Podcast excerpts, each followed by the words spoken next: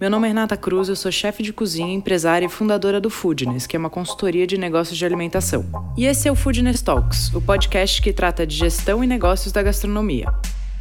Cada semana vamos receber um convidado falando sobre um tema que ele domina. É um conteúdo feito por gente que empreende e passou ou passa pelas mesmas coisas que você, que tem ou está pensando em abrir um negócio. O Food Talks é um podcast para você que entende que gastronomia é muito mais que glamour. É sobre sangue, suor e boletos. Obrigada por ouvir o Food Talks. Esse episódio é um oferecimento de Tabasco. Cada embalagem de Tabasco contém 720 gotinhas de sabores especiais, sem nenhum tipo de conservante em sua composição. Além de acompanhar muito bem qualquer prato, é um excelente toque especial quando usada como ingrediente. Tabasco te faz companhia à mesa e também na administração do seu negócio, trazendo essa parceria de conteúdo em gestão com o Foodness. E nesse episódio, a gente fala com um dos embaixadores da marca, Renan Campelo, que contou pra gente dos planejamentos para abrir sua empresa e também do seu ativo trabalho nas redes sociais, com dicas preciosas para que você aplique tudo aí no seu negócio. Mais um Foodness Talks, dessa vez com o apoio de Tabasco, e o nosso convidado é o Renan Campelo. Oi, Renan, tudo bom? Oi, Rê, tudo bem? Como vai? Tudo ótimo, e por aí? Por aqui também, graças a Deus, tudo em paz, né? E é um prazer estar aqui com você. Eu estava acompanhando suas redes sociais aí, fiquei muito feliz pelo convite que fizeram. Obrigado. Imagina, é um prazer. A gente está querendo já passear pelo Brasil Brasil mais, né, um pouquinho assim, um pouco mais longe, e hoje eu posso dizer que a gente está de parabéns, né? Porque você mora em Roraima. Isso mesmo, aqui em Boa Vista, capital de Roraima, uma cidade pequena, bem distante, extremo norte do Brasil, e a gente está um pouco longe, né? Mas a gente se aproxima através desse, desse, desse canal. Sim. Não, e é muito legal, a gente sempre tenta trazer várias realidades, né? A gente está baseado em São Paulo, então eu sou de São Paulo, a empresa fica aqui, é, sempre empreendi aqui na, na, minha cidade, então é muito legal também a gente trazer referências de pessoas que estão em outras cidades, cidades menores, né, onde eventualmente um, um pedido de embalagem, por exemplo, que você me contou no começo, é, demora um pouquinho mais para chegar, é legal para as pessoas que também são de outras cidades terem essa referência. É, realmente, a gente, a gente conversou um pouco antes, e eu falei para você, né, aqui é um pouco distante. A gente, para começar a empreender, tem que pensar bastante é, quanto ao que a gente quer apresentar, porque mostrar um produto de qualidade requer é, um, um, planejamento, né, poder chegar o produto em boas é, qualidades até aqui, né? Geralmente demora bastante para chegar aqui as coisas. Sim. Então, dito isso, sobre o que a gente vai falar, é, a costura é exatamente essa, né? Vamos falar sobre planejamento na abertura de um negócio. É, o Renan já trabalhava com, como professor, né? Trabalhava, dava aula ao Sebrae, Senac, Senai, é, e acabou se apaixonando pela parte de padaria, panificação, começou a fazer pão em casa, foi isso, Renan? Isso, é, comecei é, faz uns 10 anos mais ou menos, que já trabalho na área, né? Então, logo no início, é, assim como me formei, comecei a dar aulas no Sistema S, como eu falei para você. E o forte mesmo aqui é na parte de panificação, a parte de confeitaria, né? E participei também de alguns projetos do governo do estado, onde eu pude é, conhecer áreas indígenas, clubes de mães no interior do estado, né? E aí levar um pouco desse conhecimento de forma gratuita né, para essas comunidades, essas pessoas. E isso é muito bom, muito gratificante. Então a gente fazia oficinas, fazia cursos rápidos e isso trazia um, um retorno bom para aquelas pessoas naquele local, né? Gerava uma renda extra para eles, né? Então eu passava tudo muito bem direitinho, assim, muito específico para eles aprenderem mesmo, né? E transformar é, o seu negócio, começar a fazer um negócio naquele lugar, né? E gerar uma renda, como eu falei. Usar então, aquela base, é... aquela, aquele conhecimento técnico para gerar uma, uma renda para a família, é isso, né? Tudo dentro da realidade deles, né? Utilizando ingredientes que somente aqui tem, para também não tornar um produto tão caro é, e conseguir ter um retorno em cima desses produtos. Uhum. Então, é, é muito bom. E aí você começou a fazer pão em casa também? Isso, é. Comecei a fazer pão aqui em casa, né? Saí da padaria agora para vir falar com você. E aí, é, há dois anos atrás, mais ou menos, quando eu me reunia com os amigos aqui em casa, a gente sempre tinha alguma coisa que eu fazia, assim, referente a pão e sobremesas. E aí, durante a semana, sempre tinha um desses amigos que queria encomendar. Eu falei, mas como assim? Eu não vendo isso. Né? E aí a gente... Eu pensei bem assim, não, será que eu faço?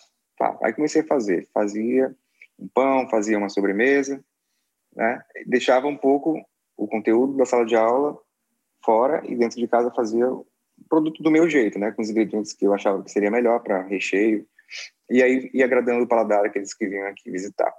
E eles começaram a encomendar e eu comecei a ver que poderia surgir alguma coisa daí.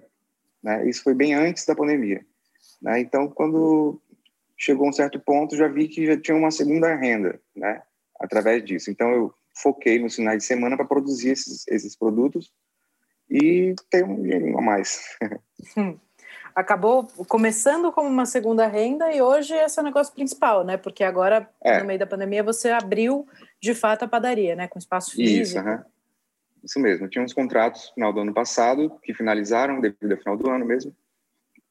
E teve encomendas, né? Que a gente trabalha sempre através disso. Uhum. E como veio a pandemia, aumentou muito os pedidos, né? Então eu vi que não era dentro de casa que eu ia continuar esse trabalho. Aí precisei expandir o negócio, me programar para abrir mesmo em outro lugar, outro lugar e ver que dependia somente disso mesmo, porque não tinha mais como. As pessoas não iam mais é, chamar a gente para dar aula, não ia ter mais contratos assim para aulas presenciais. E findou que hoje eu estou na padaria direto, né? E, tem sido a renda principal. E quando que inaugurou a padaria? A padaria, ela iniciou em maio, né? Não teve inauguração, né? Porque não podia ter aglomerações. Uhum. Então a gente já abriu como delivery, anunciando na própria rede social da marca que eu criei. E na minha Fala, marca, pessoal, faz seu jabá. é Mr. Bacon Bread, né? É, coisas que eu gosto, né? Que é pão e bacon. Né? Então, esse ano a gente participou de uma de uma campanha de uma revista que é uma premiação, na verdade, de uma revista que é sobre panificação brasileira. Esse prêmio é otorgado pela, por essa revista, né? E nós fomos selecionados e fomos enquadrados como enquadrados não. Nós fomos é, escolhidos como um dos melhores, uma das melhores padarias do Brasil. Né? Isso é bem importante. Legal. A gente ganhou um selo, um certificado. Isso já agrega muito valor, né? A qualidade do nosso negócio. Sim, muito. Parabéns. Obrigado.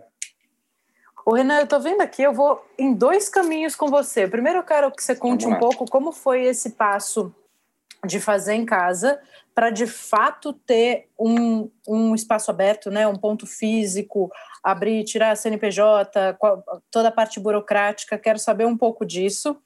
E depois quero que você me fale de redes sociais, porque as suas redes sociais são muito fortes, né?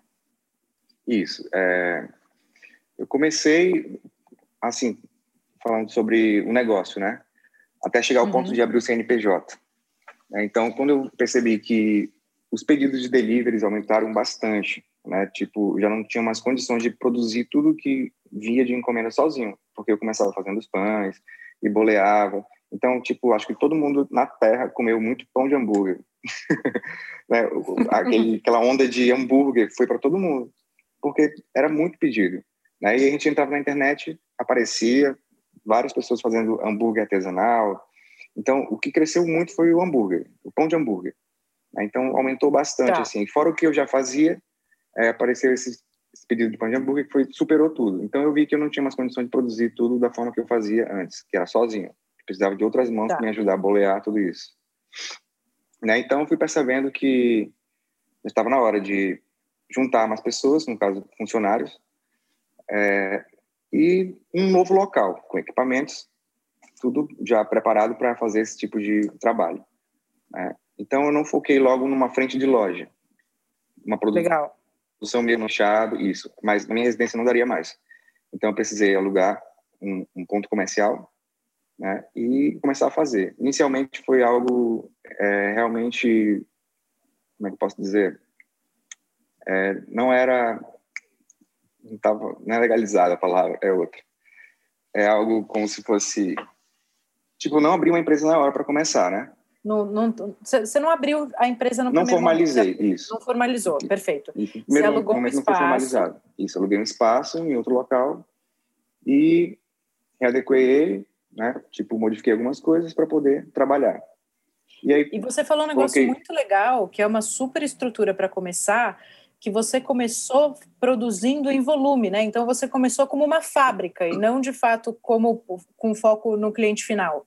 Isso, praticamente. Né? Eu comecei com um volume tipo grande mesmo de produção. Não, não tinha frente de loja. Por exemplo, é, algumas pessoas até iam buscar esses, essas encomendas, mas geralmente eu mesmo entregava. Né? Tinha, tem um carro e aí colocava tudo no carro e tudo nas embalagens direitinho para evitar as contaminações e entregava esses pedidos, né? Geralmente eram grandes mesmo. É porque se você está fabricando para outros lugares, para hamburguerias, etc., você vende isso. em volume e o seu investimento também é menor porque você não precisa investir no primeiro momento na frente de loja, né? Então isso Correto. é uma estrutura isso. inteligente para começar realmente. É, eu pensei o que, que eu poderia ter para começar a fazer é, essa produção e atender dentro daquela realidade. Né? Então, era uma quantidade muito significante e não tinha como trabalhar também na frente de loja. E foi muito difícil no começo também, porque tem a questão de funcionários, né? Pessoas para trabalhar junto comigo que estejam dispostas a fazer isso, porque ser padeiro, é, eu amo, entendeu? Mas é bem difícil. Eu não tenho problema nenhum em acordar de madrugada para ir assar um pão, né? É, às vezes ter que ficar esperando um pão que não fermentou porque choveu e o clima mudou e alterou aqui tudo, temperatura.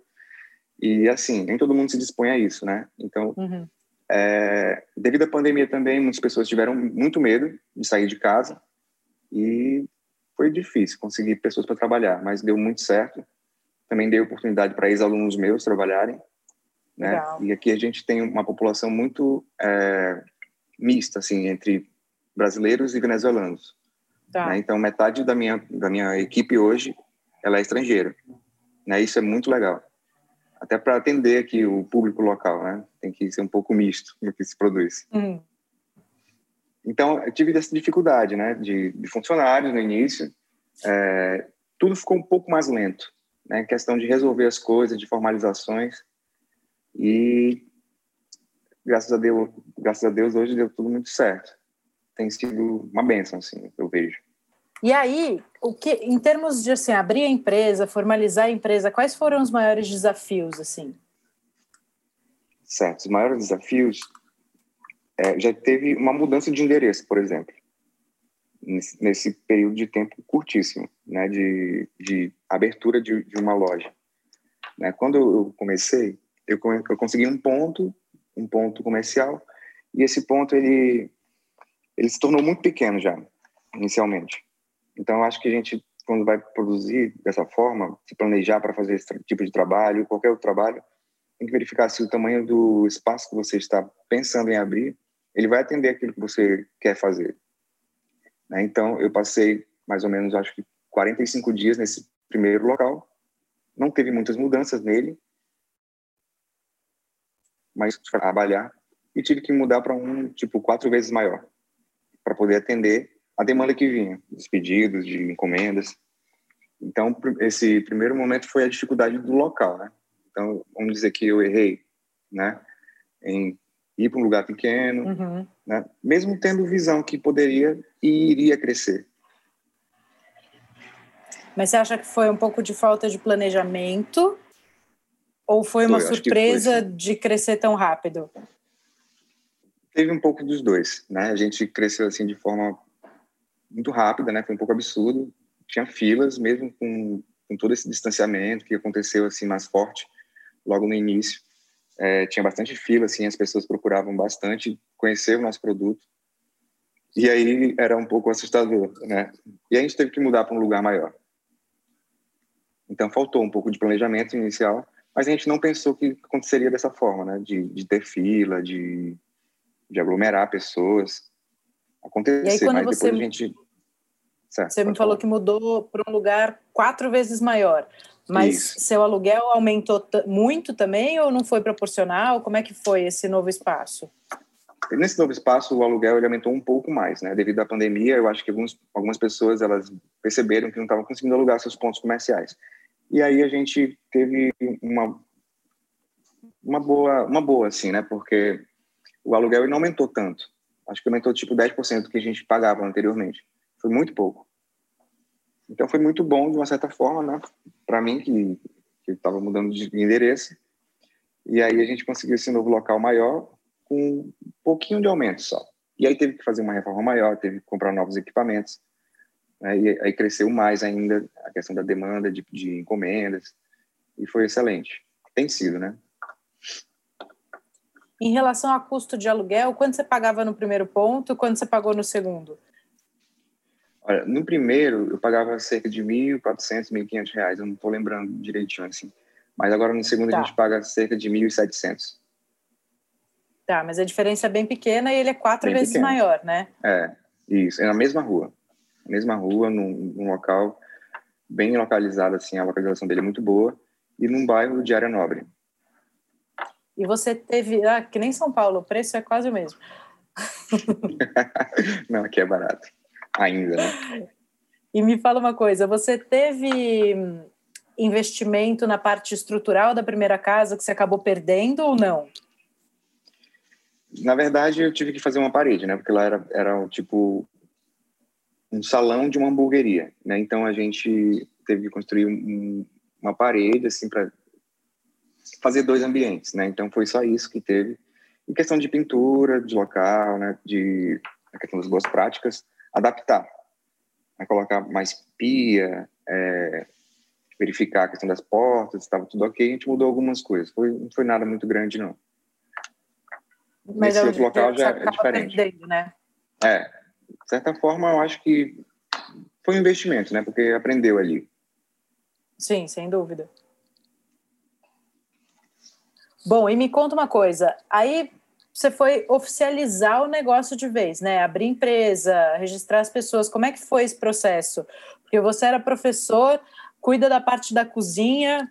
Foi, foi um negócio que foi um foi assustador ou você se virou bem?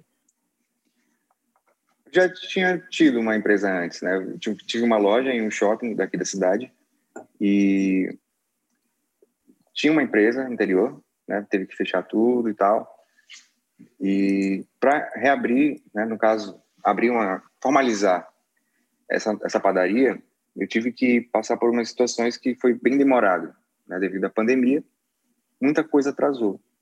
Né, então, reduziram o número de pessoas de atendimento.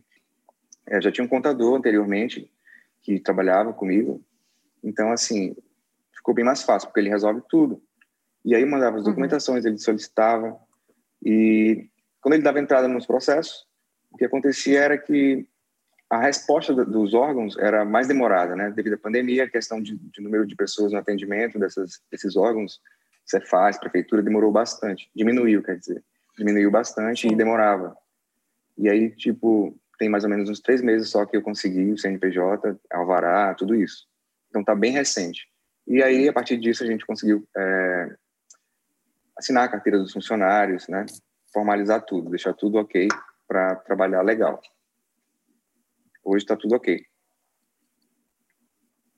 Certo. E aí você me contou que tem também uma coisa de planejamento importante por conta de ser um local mais afastado, né? Então que você precisa se planejar certinho a quantidade de embalagem que você precisa comprar, o que mais é um desafio assim no dia a dia? Me conta um pouquinho. Para quem está para quem tá ouvindo, isso pode ser, eu imagino que tenha muita gente na mesma situação, né? Certo, olha só. Aqui em Roraima, uma cidade, aqui em Boa Vista, quer dizer, capital de Roraima, é uma cidade muito pequena. Né? Então, existem poucas lojas que vendem alguns produtos que a gente tem que utilizar no dia a dia. Né? Tanto de, de insumos para produzir, quanto para embalagens, quanto para é, materiais que vão ser utilizados no dia a dia. Né? Então, assim, uhum.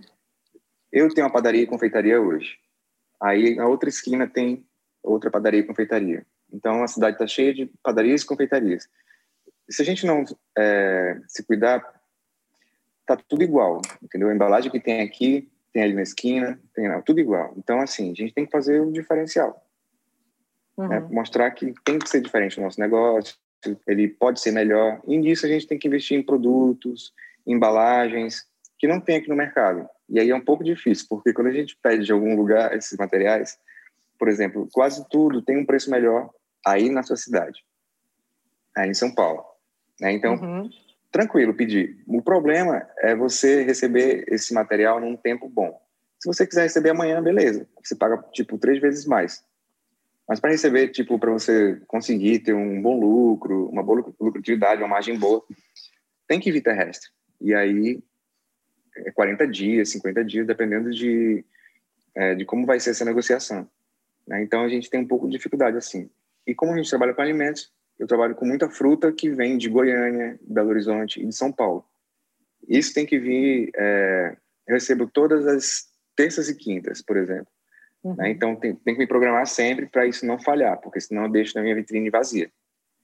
Né? Tá. Então, a gente usa muito morango, que aqui não se produz, e aqui é um valor absurdo. Comprando direto, por exemplo, é um valor maravilhoso, que mesmo assim é caro. Sim. Né? Então, a gente tem que se programar aqui para receber esse tipo de, de material, de embalagem, tudo isso de fora, mas para chegar no tempo certo. Por exemplo, agora começou período natalino, né? Então, se eu não tivesse me programado em maio ou junho, não teria chegado a tempo. Já estou oferecendo esses produtos na loja, né? Então é bem complicado. Né? Então, então ó, alguns ó, lugares... que legal. É, você começou a, falar, a pensar o Natal na sua cabeça em maio, junho, para conseguir isso. ter o que você precisa, né? E para também conseguir estocar e servir isso em novembro, dezembro. Então, realmente isso. é uma linha uhum. de planejamento longa, né? Né? Por exemplo, agora, já estou pensando na Páscoa, né? Sim. Para poder chegar a tempo. E antes de começar a Páscoa, o Dia das Mães, né? que são períodos muito bons, né? que são Sim. excelentes. Então, se a gente não conseguir antes, aqui que eu estou bem distante, não dá tempo. Não dá tempo e aí eu acabo ficando para trás. Você acaba perdendo um faturamento muito importante, né? Porque são Isso, datas onde o seu faturamento, sei lá, duplica, triplica. Isso. Né? Então, é, é essencial ter esse planejamento. Sim, para quem está ouvindo, né, pra... é, isso traz uma demanda importante de algumas coisas, né? O primeiro é a necessidade de planejamento, de conseguir olhar o, o cronograma, a agenda mesmo, e se planejar para fazer esses pedidos com antecedência e receber isso. Tem também a necessidade de estocar esses produtos e embalagens, então você vai precisar do espaço para isso. E, além de tudo, isso impacta diretamente o seu capital de giro, porque se você tem que fazer pedido de Páscoa agora, dificilmente você vai conseguir que o seu fornecedor segure o pagamento para você para abril, né? Então você vai ter que desembolsar esse dinheiro antes de conseguir rentabilizar em cima dessa embalagem. Por exemplo, agora eu tenho um estoque de chocolates, né? E aí é um chocolate, um chocolate muito bom que já não tem mais as prateleiras da cidade. Né? Então, uhum. é tipo, eu tenho mais ou menos para 10, 15 dias. Se faltar, eu preciso buscar aqui do lado, em Manaus. Tá. Né? Então, é tudo muito assim, muito antes para poder dar certo. Né? Então, Sim, a gente é uma... tem que trabalhar aqui dessa forma. Né? É uma necessidade de planejamento longo e muito antecipado, isso. né? E isso uhum. impacta em várias coisas, inclusive nas frentes financeiras, capital de giro, em, em espaço para estoque é, as, as cidades que são mais afastadas e que têm essa, essa diferença mesmo de entrega, de prazo é, e de, até de oferta de produto, tem realmente uhum. uma, uma dificuldade maior nesse sentido, né? Isso. E, por exemplo, aqui em Roraima, há pouco tempo que começou os super atacados, né? Chegar aqui na região. É, a gente tem três agora aqui, mas, por exemplo, há um ano atrás a gente não tinha nenhum. Né? Então, comprar com um preço bom tinha que ficar pesquisando para o mercado, é, entrar em grupos de, de descontos, de não sei, assim, o WhatsApp ele bombava muito na questão de, de chegar todo dia, ah, o preço do leite condensado, o preço do não sei o quê, né? Então a gente fica para lá e para cá. Isso também é muito complicado, fazer compras. E aí nesse período de pandemia a gente ralou um pouquinho, né? Hoje em dia não, a gente já consegue ter alguns fornecedores que entregam direto, né? Algumas vezes por semana são agendados já, e a gente consegue ter esse tempo mais livre. E aí Sim. tem. Tudo é planejamento, de... Tudo é planejamento, exatamente. Eu ia te falar isso também. Você planejou o seu negócio também por muito tempo, né? Isso também é muito legal. Você já planejou a abertura dele, você abriu em maio, mas você começou plane o planejamento uhum. dele bastante tempo antes. Isso, porque assim, como eu comecei a fazer em casa, então eu fazia as encomendas já, é, por exemplo, o cliente tal, ele quer aquilo. Então é um pão de tantas gramas, um recheio tal, tal, tal. E aí não tinha desperdício, né? Então era, era zero praticamente, porque era uma coisa focada e objetiva para aquele cliente. Né? Então, a partir disso, a quantidade foi aumentando e aí eu consegui ver que tantos quilos daria e tá legal hoje, assim. Eu vejo, sei de cabeça mais ou menos quanto que vai dar de, de trigo, de recheio que precisa, para evitar bastante. Tem desperdício, né? Lógico, mas é muito pouco. Né? Então, essa também é uma das coisas que eu bato muito na tecla na padaria, questão do desperdício. Né? Saber utilizar, como utilizar como armazenar, tudo isso vai fazer diferença no final. E para você que é padaria, quando sobra produto na vitrine? É, porque sobra, né? Isso... O pão, ele pode virar é. várias coisas, né? Se for só o pão. Né? É... A gente tenta fazer as quantidades de, de produtos assim para estragar um ou dois, né, para sobrar, para né? algumas coisas é para o dia mesmo, não tem como. Outros dá para ficar até uns dois dias a mais, dependendo do, se vai ser climatizada a temperatura de armazenamento. Né? E aqui é uma cidade muito quente, né? Tem dias que a gente chega aqui a 38 graus. Então tem que ser tudo climatizado para trabalhar legal, a cozinha, tudo isso. Tudo isso também é, foi pensado, né? Uhum. Foi pensado porque se eu trabalho num ambiente mais frio, eu vou conseguir conservar mais e tal até o produto chegar lá na prateleira. E depois um pouco mais. Aqui não tem jeito, é muito quente. Tem dia que mesmo com tudo climatizado, está quente. Não tem para onde fugir, não é como São Paulo. É, então, o, o, por exemplo, agora deve estar lá fora mais ou menos uns, uns 30 graus, 32 graus. Né? E aqui, aqui já são o quê? Já são 5 e 18. Bem cedo. Né? Em sol. Né? Então, assim, é, eu penso que quanto ao desperdício, assim, o que, que eu faço? Pão a gente consegue conservar um pouco mais, porque ele se transforma em torrada, pode virar farinha de rosca, pode virar é, um pão congelado, de certa forma, é, uma panko, alguma coisa assim, uma farofa, tudo a gente pensa no que pode ser feito, né? Tá. Até onde pode ir.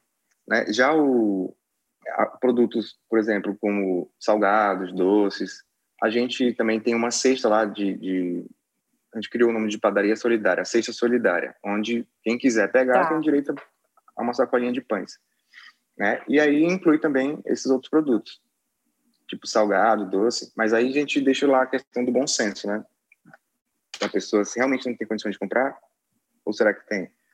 Mas aí a gente já conhece algumas pessoas que fazem essa coleta lá com a gente. Ah, legal. Então vocês criaram uma padaria solidária com tudo que no final do dia vocês não têm mais capacidade de venda. E aí vocês conseguem é, entregar isso para as pessoas que não têm capacidade de comprar. Com certeza, é isso mesmo. Ah, muito legal, muito legal, Renan. E me conta uma coisa, aí financeiramente, aonde entra isso para você? Já, você já faz essa conta? Você tem, por exemplo, um percentual então, eu sei que da minha produção do dia, 10% normalmente eu perco e eu já estou contabilizando isso. Como é essa, essa administração? É, já, já penso antes né, de produzir, quando faço uhum. o cálculo do produto, na ficha técnica, tudo direitinho, já incluo esse, esse desperdício também, para evitar que fique no prejuízo. Está tudo incluído já. Tá, e essa expectativa tem batido? Acaba sobrando muito mais do que você esperava ou não? Isso já está azeitado? dá certo sempre. O problema só acontece quando, vamos dizer, que alguém da equipe colocou sem querer um peso diferente do que estava na receita para mais, por exemplo, né? E é. aí teve que completar com outros ingredientes, então aquilo rendeu muito. E é. aí a gente teve esse prejuízo, né? Aí eu, tipo, não foi pensado. Foi um acidente, foi um erro, foi alguém errou. Tá. É dessa forma. E aí acaba sendo sendo maior do que o que você estava prevendo e acaba eventualmente entrando no, numa linha prejuízo mesmo, né? Isso, não tem jeito, né? Perdi. É, é a, a, padaria tem essa característica, né? Tem coisas que são é. frescas e se não sair num dia, eles acaba, acaba perdendo mesmo. Você ainda tem uma vazão muito legal, que é essa padaria solidária, né? Que você criou, mas em termos financeiros isso acaba sendo um problema mesmo, não tem jeito. É, não tem jeito. Só, só para te contar, as pessoas sempre falam, né? Como é que eu divulgo o meu trabalho nas redes sociais, etc. Como é que eu faço? Como é que eu construo isso? E eu vi que as suas redes são muito legais, né? Você, você tem números super expressivos, especialmente porque você é de uma região muito pequena, né? Então eu queria que você contasse como é que você fez as suas redes sociais, como é que você construiu, o que que você usa para dar força para elas. Vou começar a confessar para você que hoje em dia está um pouco mais difícil isso daí. Né? Eu não tenho uma equipe que, por exemplo, toma conta da minha rede social, entendeu? Não tem assessoria, não tenho nada, sou eu mesmo. Né? Então, assim, tá. é... tipo, você trabalha numa padaria o dia inteiro praticamente, né? Não tem como você sair da sua cozinha e entregar na mão de outras pessoas. Então, ou eu fico lá dentro hoje em dia, ou eu cuido da rede social, então é bem difícil. Né? Então, é, começou assim, em 2012, a minha pessoal, estou dizendo, né, quando eu tirava, é, é. fazia bastante, fazia fotos de natureza, quando eu ia para o interior da aula, eu tirava foto de árvores, de animais e tal, e era bem bonita, assim, questão de, de foco, tudo isso. Então chamava atenção. E tinha bastante curtidas, tinha bastante engajamento, né, nada muito forte. E aí começou a questão do pão. Comecei a tirar fotos de comida. E isso foi muito bom, assim, eu vi que as pessoas gostavam, e é bonito, né? Então você tem que tirar uma foto que a pessoa, olha, meu Deus, quero comer isso. Uhum. Meu Deus, desejo isso. Então é, vai aumentando, aí vai tendo compartilhamento, vai tendo é, interações, e aí vai crescendo. Né? E aí surgiram algumas oportunidades é, através disso, né? Eu conseguia vender os pães pelas imagens que eu fazia, eu conseguia é, atrair clientes. Né? Isso é muito importante. Hoje em dia, sem rede social, eu acho que, que não dá né, para as empresas assim. Então, tem que ter. Né? Então, a gente oferece. Tem aquela questão de, dos blogueiros, né? enviar mimos, tudo isso funciona também. Né? É, um, é um investimento que você faz. Né? E comecei também na minha então, pessoal. Para quem, quem não manja nada, estou começando a minha marca, o que, que você recomenda? Então, investir num telefone para tirar boas fotos isso, né? Equipamentos, né? No caso do telefone, então uma câmera boa, é, algo que funcione muito rápido, né? Algo que seja bom, né? Uma qualidade maior no equipamento e ter também uma boa internet para estar tá respondendo essas pessoas, para estar é, interagindo com, com, tudo que é feito. Não adianta eu jogar na internet e deixar aquilo ali, né? Responde lá. Um bom dia, uma boa tarde, que bom que você gostou, façamos a visita. Sempre atraindo o cliente, né? Não é só colocar, joguei ali e pronto. Né? Ah, mas eu não sei fazer interagir, isso. Interagir com todo mundo, é, é, isso? Responder tudo. Isso, tem que interagir. Porque as pessoas veem que você é, respondeu ali, né? Então você se importou com aquela situação. É, eu vejo também hoje em dia as pessoas querendo fazer isso, né? É utilizar a rede social e não sabem como fazer, né? Como uhum. postar, como interagir, como publicar. É, existem milhares de aplicativos que a gente consegue colocar um filtro melhor, colocar é, um texto, fazer um pequeno vídeo, tudo isso é legal, né? As pessoas elas gostam de apertar em botões, colocar tipo nível do fofurômetro, aí coloca aquela aquela arrasta para cima, tudo isso é legal, as pessoas gostam disso, né? Isso é bem interessante. Então eu busquei sempre muito isso para as minhas redes sociais também, né? Das tá. pessoas interagirem, curtindo, enquetes, essas coisas são bem legais. E você vê resultado. E em cima disso você consegue trabalhar melhor também. Né? Por exemplo, eu vou colocar ali na rede social o que que eu vou servir, uma sugestão para servir de entrada um jantar, por exemplo, ou uma sobremesa. E aí, através de uma enquete, a gente consegue ter uma resposta e interagir com o público. E, de repente, isso pode até virar um presente para um seguidor. Isso também atrai mais clientes através de um sorteio. Né? Fazer um trabalho focado naquilo. E muitas pessoas não sabem como fazer isso. E aí, uhum. existem outras pessoas ou empresas, as agências, que faz esse trabalho junto com as empresas. Né? Mas nem todo mundo está disposto a, a, pagar, às vezes. É, e às vezes né? a gente não tem, a, a é. pessoa não tem o tamanho mesmo, né? Porque essas coisas acabam sendo caras quando você envolve agência, etc. Isso, uhum. é. O que, que você recomenda de aplicativo para quem está ouvindo? Que eu acho que essas pessoas enlouquecem, assim. O que, que você acha, o que, que você usa, que são dicas legais, aplicativos legais? Eu tenho um aplicativo que eu utilizo bastante aqui, chama-se Mojo. Ele é super tá. fácil, assim, né? Bem autoexplicativo. eu crio vários vídeos com ele, eu filmo no meu celular mesmo, jogo o vídeo lá, faço edições. As edições assim mais detalhadas, por exemplo, de você... É, eu, por exemplo, esses dias agora estou fazendo muito panetone. E na hora de cortar o panetone, antes de cortar, eu faço assim, ó, com o dedo, faço um estalo nos dedos. Aí depois eu tá. filmo de novo, depois ele é assado. Então eu junto aquilo tudo e eu utilizo um aplicativo chamado Filme, né? É, é bem legal. Outra coisa legal filme. é você é filme, é com R no final, ele não tem o E. É MR no final. Ah, tá. E aí ele tem filtros, ele tem efeitos, pode aumentar a velocidade, diminuir. E dá para fazer um, umas, umas coisinhas bem legais assim que as pessoas elas interagem muito. Fica bonito. Né? Hoje Sim. em dia eu já consigo filmar é, com tripé, assim, com uma câmera profissional e sozinho ali mesmo consigo resolver aquilo. Né? Faço um filme de 15 segundos, um, um, né? um vídeo assim, de 15 segundos e fica perfeito. Aí tem bastante interação. Né? Então, as redes sociais. O é celular? É você usa o, celular, celular, ou você usa a câmera mesmo? Para fazer esses vídeos assim mais bonitos, melhores, eu utilizo uma, uma profissional. Tá. Mas o celular ele resolve 100% tudo.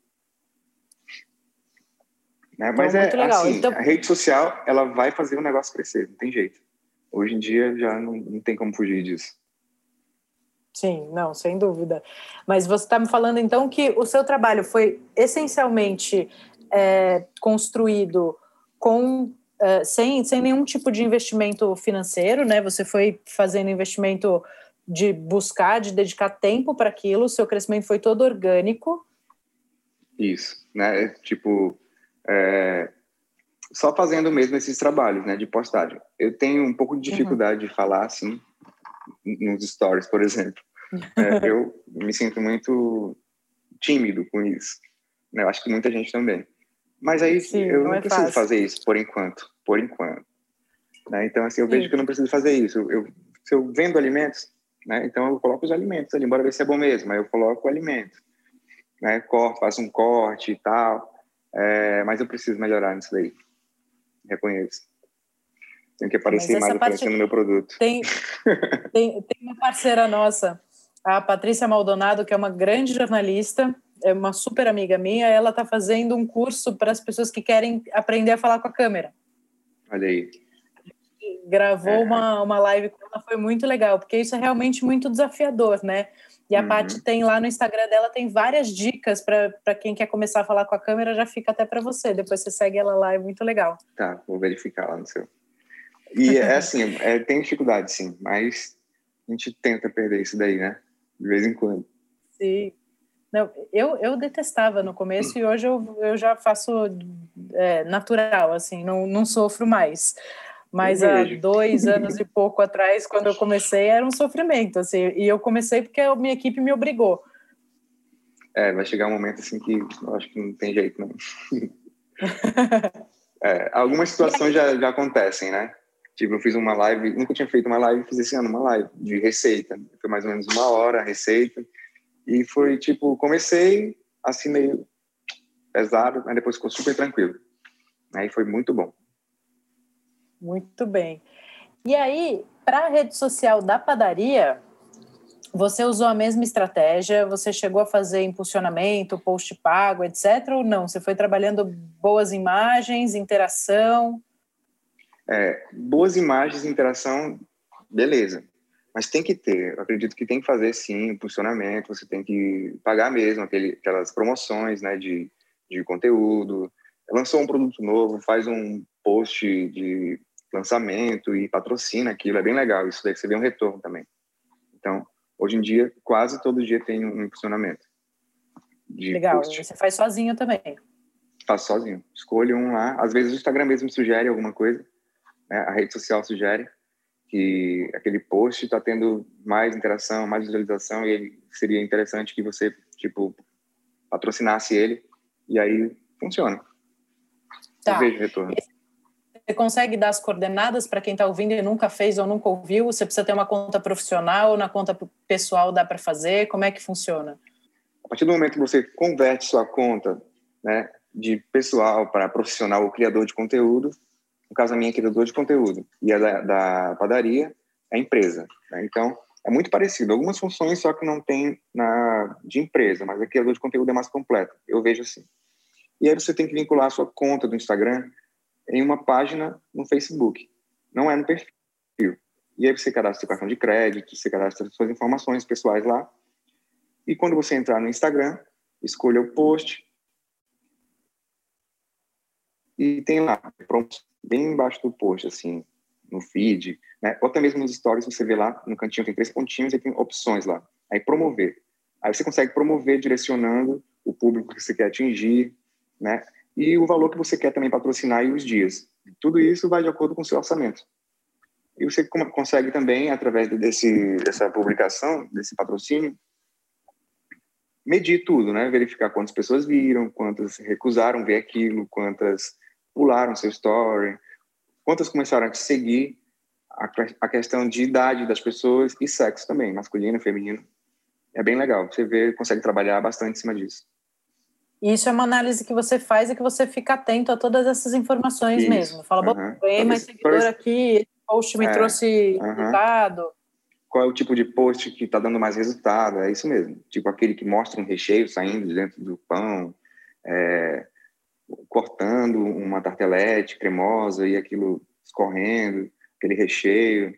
Tudo isso dá muita interação. Né? Então, saber quais foram os melhores para trabalhar em mais, né? Em cima daquilo. Sim. E quais os posts que hoje para você geram mais resultado, assim, mais curtida, mais engajamento? Tudo que tem chocolate, né? Tudo que tem chocolate. doce, né? Normalmente. É, é um tudo que tem doce, assim, tipo algo melado, algo que você. São vídeos que eu faço que corta e aí derrama aquele recheio que dá água na boca nas pessoas. É, hoje em dia, tipo, eu não, não sinto isso, né? Mas faço, faço porque as pessoas gostam e eu quero vender, né? Que é mais importante. Claro. Então são esses e tipos vídeo... de. de... Ah. E vídeo ou foto? O que, que traz mais resultado? O vídeo, a gente consegue medir mais as visualizações, porque nem sempre uma foto que você posta, as pessoas vão curtir, elas vão ver ali. E no vídeo a gente vê que, tipo, vamos dizer que eu postei uma foto de um panetone aberto né? E nessa foto estava derramando um recheio um trufado lá de chocolate, mas está estático. Beleza, todo mundo curtiu. Curtiu, curtiu, curtiu. 50 pessoas curtiram, um exemplo. Aí faço um Reels, né? Ou então um vídeo e posto ali na publicação do feed. Se a gente analisar ali, a gente consegue ver quantas pessoas visualizaram aquele vídeo. Uhum. É bem diferente de quem curtiu. Então, sempre a curtida vai ser menor. Hoje em dia está tá muito assim. Então eu vejo que os vídeos dão mais resultado. É. Tá. Você usa os posts também, assim como ferramenta de venda, por exemplo? Ah, são quatro da tarde, eu tenho 20 doces aqui que se eu não vender, eu vou perder. Então, pá, post dele 5 da tarde, na hora da fome. Você usa isso como estratégia também? Utilizo. Utilizo geralmente sobremesa para o almoço, né? É, e quanto a... Não, mas mesmo assim não vender, vamos dizer ah, eu coloquei isso aqui, vai sobrar hoje, não pode sobrar, meu Deus, ficar preocupado. Não, eu faço alguma uma promoção, compre um, leve outro. Tá. É, sempre assim, eu evito dar desconto né, em espécie. Né, eu prefiro tá. dar o segundo produto, eu vejo que o retorno é muito melhor. Questão de, de fidelização de cliente e também dos valores, né? Assim, eu prefiro dar do que dar o desconto. Tá. Você mantém o seu preço e você dá um presente, isso, né? Você isso, isso para um leva o outro uhum. e aí você não, não, mexe no valor daquele produto para a percepção isso, do cliente é. não, não alterar. Correto, é isso mesmo. Você pensa dessa forma. Perfeito, muito legal. Bom, então a gente começou faz, falando de planejamento de bônus, veio aqui um, um guia para redes sociais.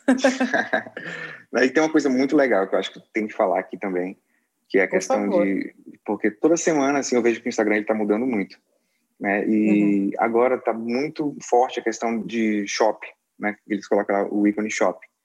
Então tá. a questão de shop é muito interessante, né? Então hoje a minha padaria a maioria, a maioria dos produtos que eu posto, eu já posto com o íconezinho de compra, né? A pessoa pode comprar diretamente do, do post. Do Instagram. Né? Isso. E aí já direciona para um link que cai direto na nossa loja e a gente consegue finalizar a venda por lá. E eu acho que é muito válido fazer isso, né? Como eu falei no início, as pessoas gostam de apertar em botões, né? Tem um botãozinho ali, ela quer tocar. E isso vai gerando mais envolvimento com o, a tua rede social. Né? Então, Sim. faça lojas. Legal. E hoje é representativo para você o, o, valor que você vende pelo Instagram, direto, assim? É, a gente já, já antes de postar o produto já coloco, porque a gente sabe que vai ter perguntas, né, sobre preço. Quanto é? Uhum. Quanto custa? Né? Então, assim, a gente já deixa bem claro o valor ali. E mesmo assim, as pessoas não conseguem ainda interagir com aquilo e perguntam. E isso é legal também, porque eu tento ensinar próxima vez tal, aí mostro lá para as pessoas e funciona. Né? Então, é mostrar para a pessoa que está ali querendo comprar teu produto que aquele botãozinho ali vai te levar direto lá para conclusão, né, finalização da venda. Sim, às vezes nem que ela não finalize a compra pelo Instagram, ela já viu quanto custa.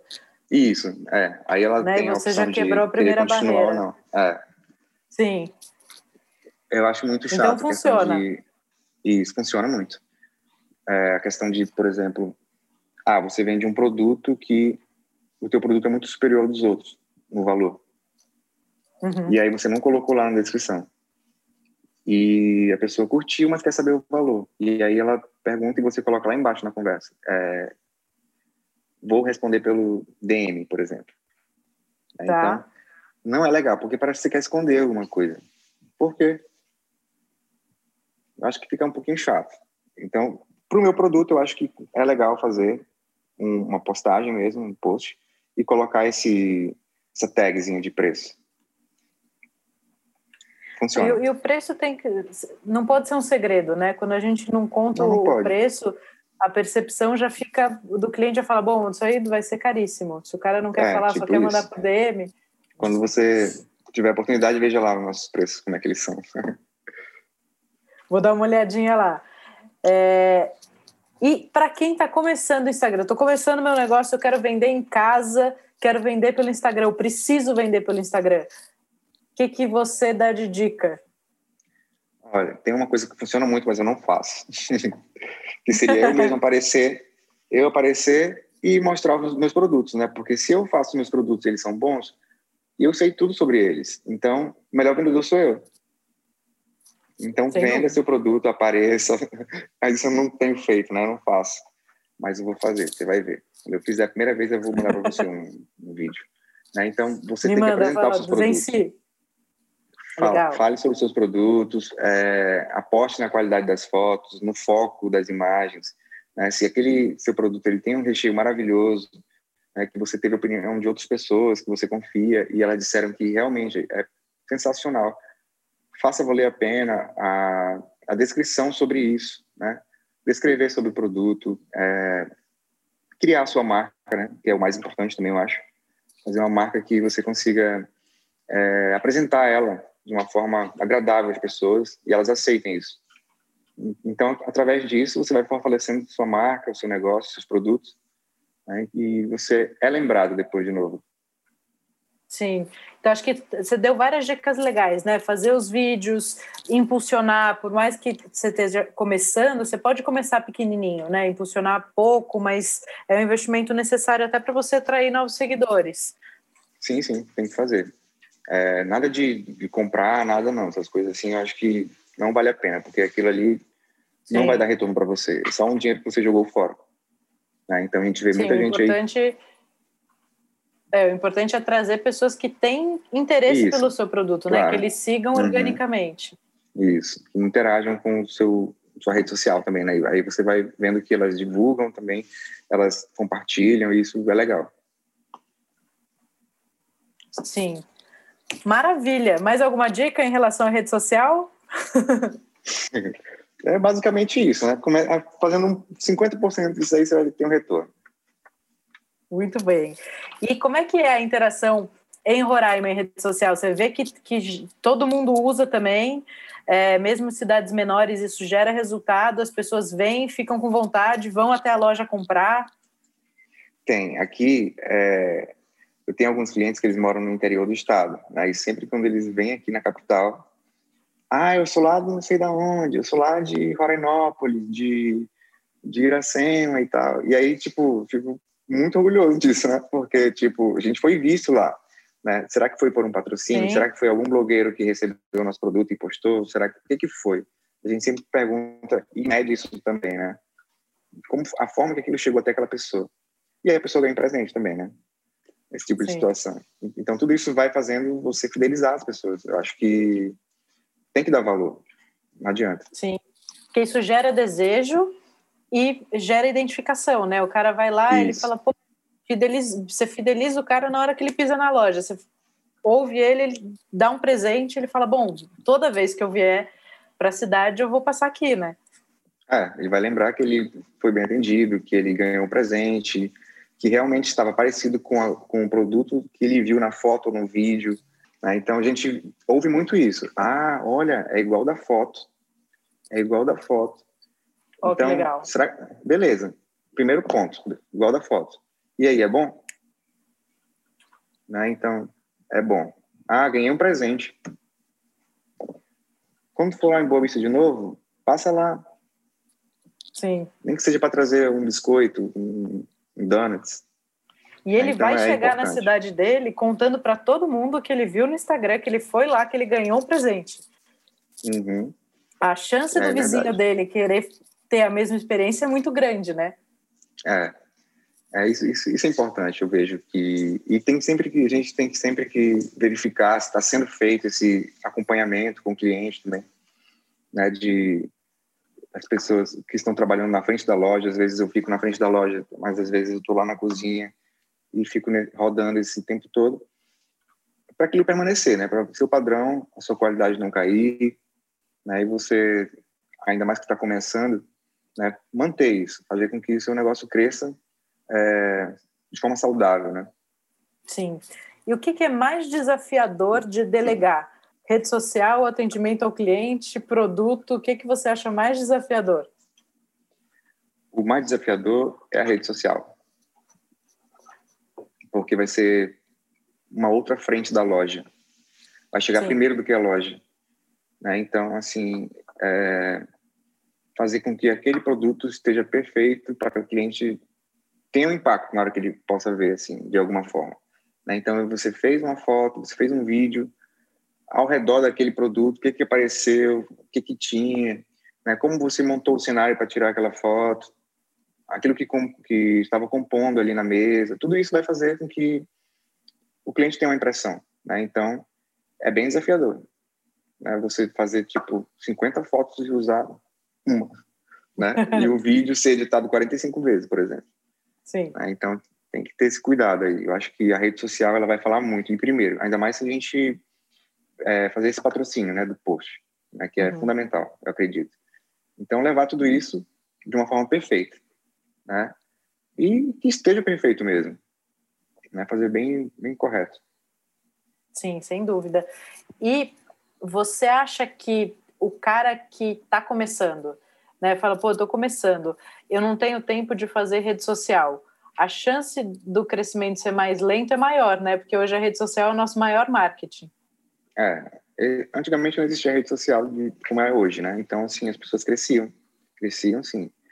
Mas hoje a rede social ela chega primeiro do que outra coisa. Então, esteja ali, né? esteja ali, é, mostre seu negócio naquele lugar, naquela rede social que você sabe mexer, então tem que aprender. Né? Eu lembro que a minha mãe, ela, há uns dois anos atrás, não usava nada disso. Né? E hoje em dia, ela, de vez em quando eu vejo ela curtindo todos os meus, meus stories, uhum. colocando reações de coraçãozinho e tal. E é legal, ela interage muito bem hoje. Então, dá para fazer. Né? Então, sempre tem alguém que tenha ah, um filho, você vai trabalhar, seu filho lhe ajuda de repente. Alguém pode ajudar. Ah, não consigo pagar uma agência, como você falou, devido ao custo. Né? Então, uma uhum. pessoa que possa lhe ajudar ali, de certa forma. Até um tempo que você consiga fazer sozinho ou pagar alguém para fazer isso. Sim. Ou também se planejar, né? Tipo, isso faz parte do meu trabalho. Então, eu tenho que dividir isso. o meu uhum. tempo entre a cozinha e as redes é. sociais, a divulgação, atendimento do cliente, a resposta, né? Às vezes o cara está querendo comprar e você não está respondendo. Uhum. Tem que ter uma resposta imediata, é o que eu estava falando antes. Você interagir sempre com o que você postou. Você não quer vender? Né? Então, poste e espere que vai dar certo. Né? Então, se a, a foto foi boa, se você patrocinou, se você tem seguidores, alguém vai ver. Né? Então, a interação, nem que seja uma curtida, um comentário que tenha uma resposta. É uma resposta positiva do produto. Também não vou postar produtos que eu não tenho na loja. Né? Não é assim que Sim. funciona, também eu vejo. Ah, acabei de postar um, uma torta. E aí o cliente liga, quanto custa? Ah, não tem. Aí não dá. Né? Então, Sim. ter esse cuidado também. Né? Porque a foto estava bonita e era antiga, mesmo que seja um TBT, que o produto esteja disponível na loja. Sim. E você faz uma programação, uma agenda de postagem? Você tem um planejamento ou você vai postando organicamente? Eu me programo para postar às vezes pela manhã, logo no início, assim tipo umas uhum. 8 horas, sete e meia da manhã. E o que acontece é que às vezes eu atraso um pouco isso, né? Eu acabo postando 10, 11 horas, até meio-dia, né? Mas porque eu não parei na cozinha, né? E aí eu não consegui postar. Mas eu preciso melhorar. E durante o dia, organicamente, eu vou postando algumas coisas, né? Rapidinho entro com o celular na cozinha e aí eu tiro uma foto ali, um vídeo de um processo, daqui a pouco vai sair o pão quentinho, daqui a pouco vai sair, acabou de sair, alguma coisa assim. E aí as pessoas, elas respondem a isso. E querem, eu quero, eu quero. Separam para mim, sei o quê, quando sair. Né? Então a gente vê que as pessoas interagem mesmo. E é legal esses processos durante a produção do alimento também serem publicados. Né? Você mostrar que você Sim. colocou um pão para assar e ele saiu, tá perfeito, tá ali, tá quentinho cliente ele tem a garantia que ele vai chegar lá e que ele pode estar lá. Ainda mais se ele mandar uma mensagem pedindo para você reservar, que acontece Sim. muito. O Stories é uma ferramenta muito interessante, né, para o que acontece agora, para você despertar o desejo Isso, do cara é. naquele minuto. Uhum. Então ele é fundamental. Não largo não essa rede social aí. você acha que você teria o, o sucesso que você tem hoje sem as redes sociais ou eles são ou a rede social é a essência do marketing do seu negócio hoje?